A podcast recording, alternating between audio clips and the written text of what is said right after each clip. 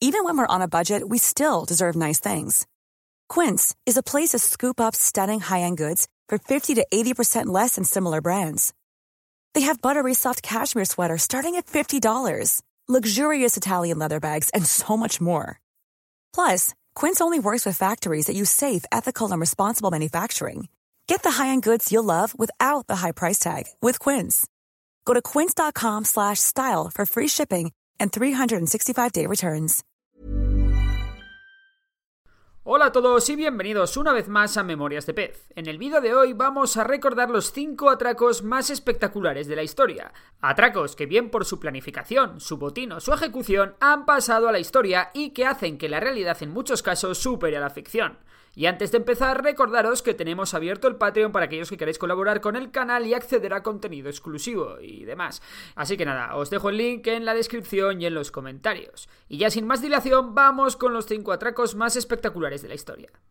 El primero es el asalto al tren de Glasgow, Londres. Nos vamos a 1963, a un lugar situado a 63 kilómetros de Londres. Allí Bruce Reynolds y Ronald Biggs, dos ladrones de poca monta, habían reclutado a 15 hombres para llevar a cabo el robo del siglo. El objetivo era un tren que de forma secreta llevaba de noche el dinero de los bancos escoceses a Londres. A las 3 y cuarto de la madrugada del 8 de agosto, el maquinista del tren detuvo a este frente a un semáforo en rojo que previamente la banda había manipulado. El ayudante del conductor bajó entonces del tren y se dirigió al teléfono del poste para comunicarse con la estación más cercana. Sin embargo, los cables habían sido cortados.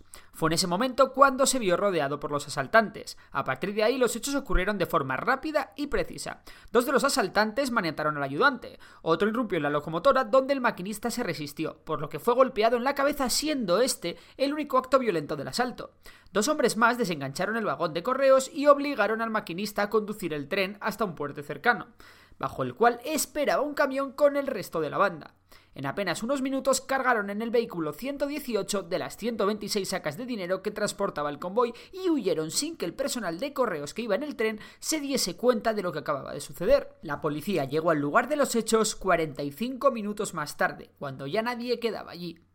Ahora hablemos del botín. En un día normal el dinero que transportaba el tren habría sido de 300.000 libras esterlinas, pero como había sido un fin de semana festivo en Escocia, aquel día el tren iba cargado con 2,6 millones de libras esterlinas, un botín equivalente a 40 millones de euros actuales. Y sí, esto también era parte del plan y para nada fue una casualidad. Y de Reino Unido cruzamos el Canal de la Mancha para no irnos muy lejos, concretamente a París y a 2008. Hay un grupo de ladrones planean un asalto contra la joyería Harry Winston de París, que un año antes ya habría sufrido otro robo en el que habían perdido 20 millones de euros. Sin embargo, aquel primer robo quedó en una mera anécdota cuando los cuatro asaltantes que conformaban el grupo entraban a punta de pistola en la joyería. Y ojo que algunos de ellos iban vestidos de mujer.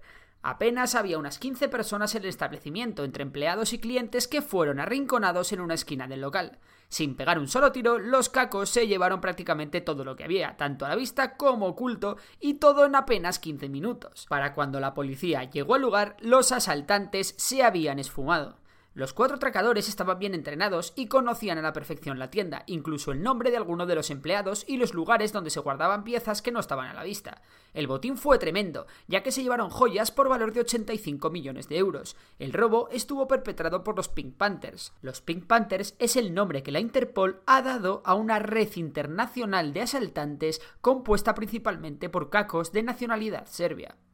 Vamos con el siguiente, el centro de diamantes de Amberes, que es el lugar donde se reciben o por donde pasan el 80% de los diamantes del mundo. Estamos en el año 2003 y en este caso el botín no se encuentra en un tren ni en una joyería, sino bajo tierra, concretamente en una bóveda situada dos pisos bajo el suelo. Además del personal de seguridad, la bóveda está protegida por la más alta tecnología, incluyendo una cerradura con 100 millones de posibles combinaciones, detectores de calor infrarrojo, un sensor sísmico, un radar Doppler y un campo magnético. Leonardo Notar Bartolo había alquilado dos años antes una oficina en el propio centro de diamantes y se hizo pasar durante ese tiempo por un comerciante de diamantes italiano. Leonardo estudió minuciosamente todo y llevaba una cámara de alta calidad escondida en un bolígrafo con la que tomaba discretamente sus fotografías.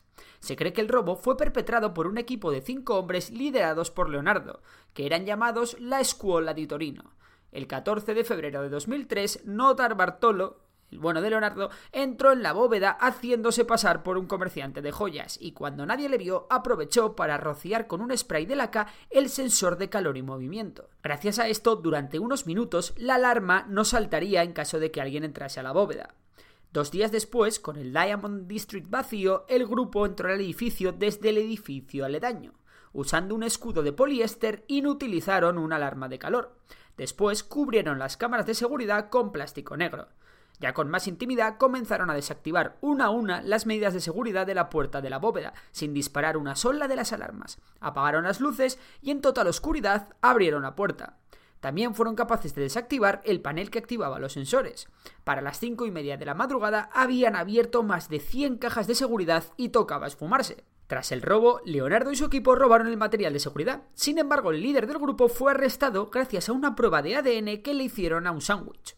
Oficialmente los ladrones se llevaron piedras por un valor de 100 millones de euros, aunque el delincuente asegura que la mayoría de las cajas estaban vacías y que los que se llevaron no superaban los 20 millones. Ah, y una cosa muy importante, los diamantes nunca fueron recuperados.